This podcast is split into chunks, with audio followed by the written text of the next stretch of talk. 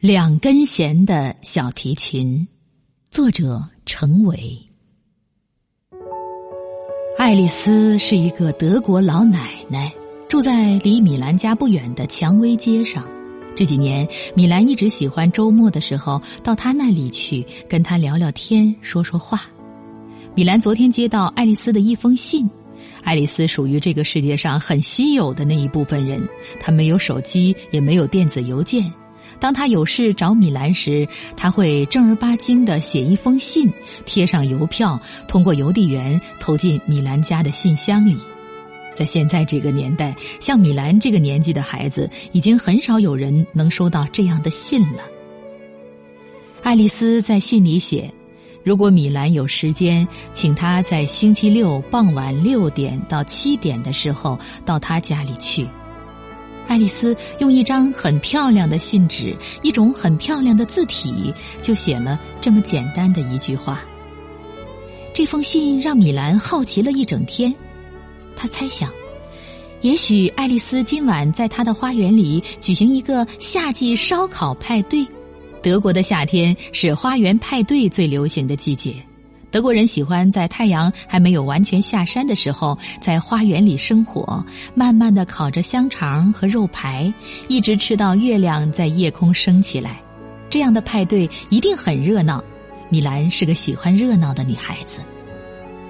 米兰一路小跑走到爱丽丝家花园的木栅栏门前面，还没走进花园，她已经闻到了松木燃烧以后发出的好闻的烟味儿。临街的花园里没人，他绕到屋子的后面，在屋后的大平台上，一只巨大的烧烤炉里，一堆松木正在熊熊燃烧着，时不时蹦出几个火花，溅得老远。爱丽丝一个人坐在火堆旁，她披着一条薄薄的披肩，银色的头发在晚霞里闪闪发亮。爱丽丝您好，我来的太早了吗？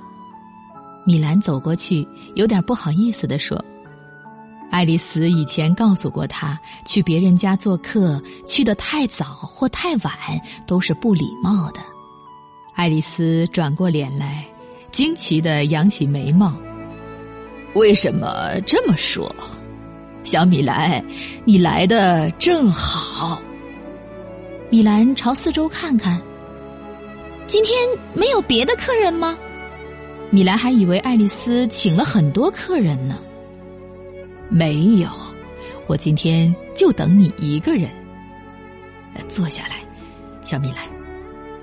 爱丽丝指一指对面的藤椅，对米兰说：“米兰在火堆旁的另一张藤椅上坐下。他有点好奇，不知道爱丽丝让他在这个时候来干什么。”爱丽丝往火堆上扔了几块松木，说。等一会儿，太阳下去以后，我们烤蘑菇吃。我想你会很喜欢的。爱丽丝不吃肉，是素食者。火堆边放着一个大盘子，里面整整齐齐的排着一个个大蘑菇。蘑菇已经精心去掉根儿，留下的小坑里放着盐、橄榄油，还有绿色的香料，让人看了很有胃口。虽然米兰刚刚吃过晚饭，但他的胃里马上就为这些蘑菇腾出了一个空地方。刚才花园里来了一只鹿，很小的鹿。爱丽丝说：“他已经连续来了好几天了，他喜欢吃掉在树下的苹果。”现在米兰明白了，原来爱丽丝是让自己来看小鹿的。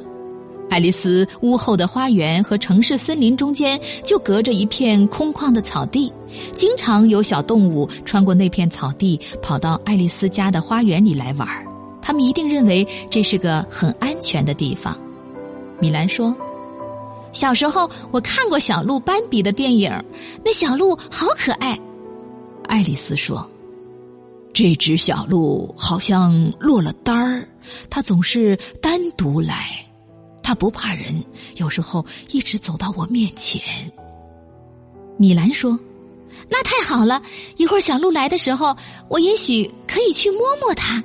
说真的，我还从来没有亲手摸过一只小鹿呢。爱丽丝笑着对米兰摇摇头。米兰，你要知道，小鹿是不能随便摸的，就是它走到你面前来，你也不能摸。为什么呢？因为鹿的嗅觉特别灵敏。当小鹿被人摸过以后，身上就带着人的气息。如果它回到爸爸妈妈那里，鹿爸爸、鹿妈妈就不再愿意跟小鹿亲热了。他们甚至会把小鹿赶出去。如果小鹿还小，还不会寻找食物，很容易就被饿死了。米兰吃了一惊，真没想到会是这样。他记得有一部动画片里，一只小鹿受了伤，小孩子把它带回家去照顾它，喂它吃东西。等小鹿伤口恢复以后，小孩子就把它送回到他妈妈身边去了。当小鹿和孩子告别的时候，米兰感动的都哭了。编电影的人根本不懂这些动物世界里的常识。其实。动物世界有它自己的法则，很多时候，我们人类习惯用自己的感觉、自己的心情去猜测动物。爱丽丝笑着说：“有的时候，就变得自作多情了。”原来这样哦，米兰恍然大悟的说：“那我明白了。”待会儿小鹿来，我一定躲在一边，悄悄的看，绝不惊动它。爱丽丝又笑起来。米兰，你想错了，我今天不是邀请你来看小鹿的，我们今天要等一个声音，等一个声音。米兰觉得很神秘，从来只听说过等一个人。从没听说过等待一个声音。说的准确一点儿，是等一个音乐。爱丽丝解释说：“等音乐。”米兰觉得更加神奇了。对，现在时间快到了，我们别说话了。爱丽丝做了个手势。爱丽丝沉默了，米兰也跟着沉默了。他不知道那个等着的音乐什么时候到来，心里很好奇，还有点紧张。风在轻轻吹，夏天的小虫在看不见的地方轻轻的叫，周围的世界好像突然都安静下来，等着那个神秘的音乐出场。突然爱丽丝用食指压在嘴唇上，对米兰说：“嘘，现在你注意听。”米兰注意静听。刚开始，好像只有树叶在晚风里轻轻摇晃的声音，然后一阵若有若无的音乐从远处的。树丛中飘过来，悠悠的，忽高忽低，像有人在叹息，又像有人在低声吟唱。音乐好像从很高的天空中飘落下来，还没落到地下，就被一阵风吹来了。就这么一路飘飘忽忽的传过来，一直钻进。米兰的心里，把他心的一个地方轻轻的牵动了一下。米兰突然感觉到一种隐隐的疼痛，他不明白为什么会痛。入夏以后，每个周末的这个钟点儿就响起这琴声。爱丽丝看着远处的树林，悄声说。刚开始，我想，也许有人在夏天的晚上，在城市森林里拉小提琴。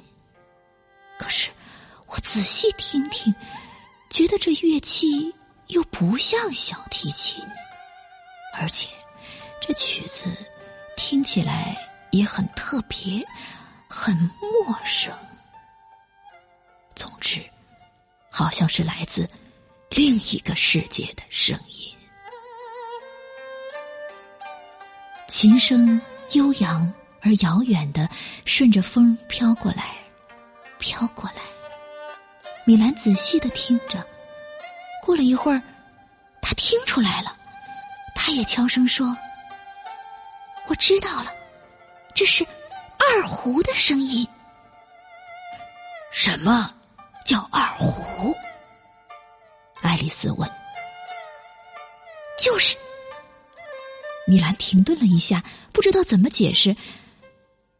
二胡是一种古老的中国乐器，有弦，也有弓。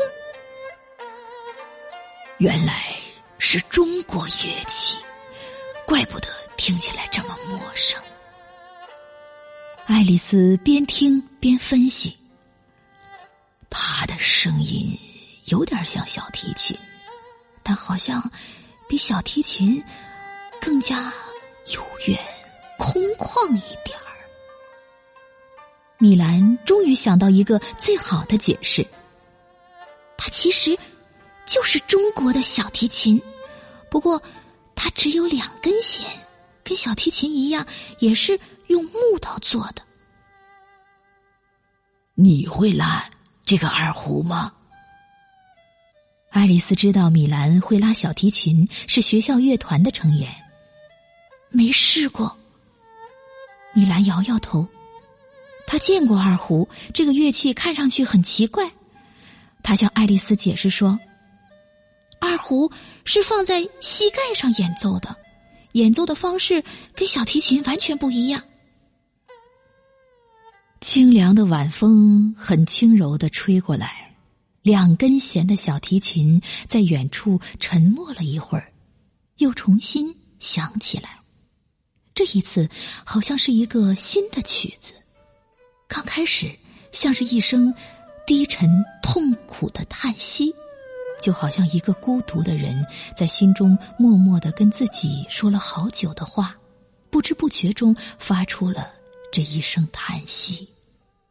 接着。这个人一边叹息，一边徘徊着，寻找着。他不知道自己要往哪里去。在他的面前是一片空旷的原野，白色的月亮照着一片空白的荒地。他一个人孤零零的站在天和地之间。当他鼓足勇气往前面走的时候，就有什么东西出来阻挡他。那股力量非常强大，他没有能力抗争，只得原路退回。可是，他并不甘心，一边继续寻找，一边继续诉说着心灵上一种无法解脱的哀痛。